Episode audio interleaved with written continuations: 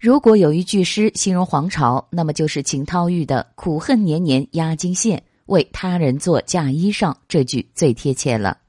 黄巢起义虽然失败，但也让垂死挣扎的李唐王朝大伤元气。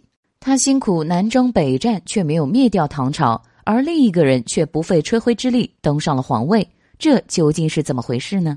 唐朝在经过安史之乱后，勉强维持了一百多年的历史，不过早已经是苟延残喘，中间还经历过几次的改革，但由于官宦之间的阻挠，都使得大唐一蹶不振。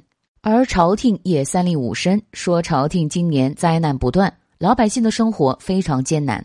所谓上有政策，下有对策，再好的政令，一旦到了基层，也会改变。官吏该贪污的时候还是要贪污，根本不顾老百姓的死活。面对这样的局势，朝廷根本是指望不上了。这时候，皇朝出现了，他早就对朝廷心怀不满，于是揭竿而起。由于老百姓都没有了活路。一下子几千人跟随黄巢，但朝廷根本没有把他放在眼里，一口回绝了他的计划。就这样，双方僵持了很久。黄巢起义虽然轰轰烈烈，但最终的结果还是失败了。唐朝灭亡后，继之而起的正是后梁，其建立者是朱温。也就是说，黄巢给朱温做了嫁衣。为何这样说呢？首先，黄巢起义虽然失败，但唐朝没有灭亡。其次，朱温是黄巢的部下，当黄巢攻入长安时，他感到前途一片渺茫，决定离开黄巢投降唐朝。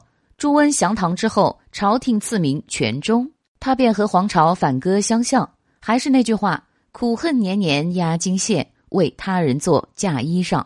黄巢一生都在反唐，却始终没有成功，反而身首异处。政治投机者朱温则先反唐，后降唐。不费吹灰之力就得到了天下，穿上了皇朝为他做的嫁衣。但可悲的是，这个嫁衣没穿多久就被他的儿子杀死了。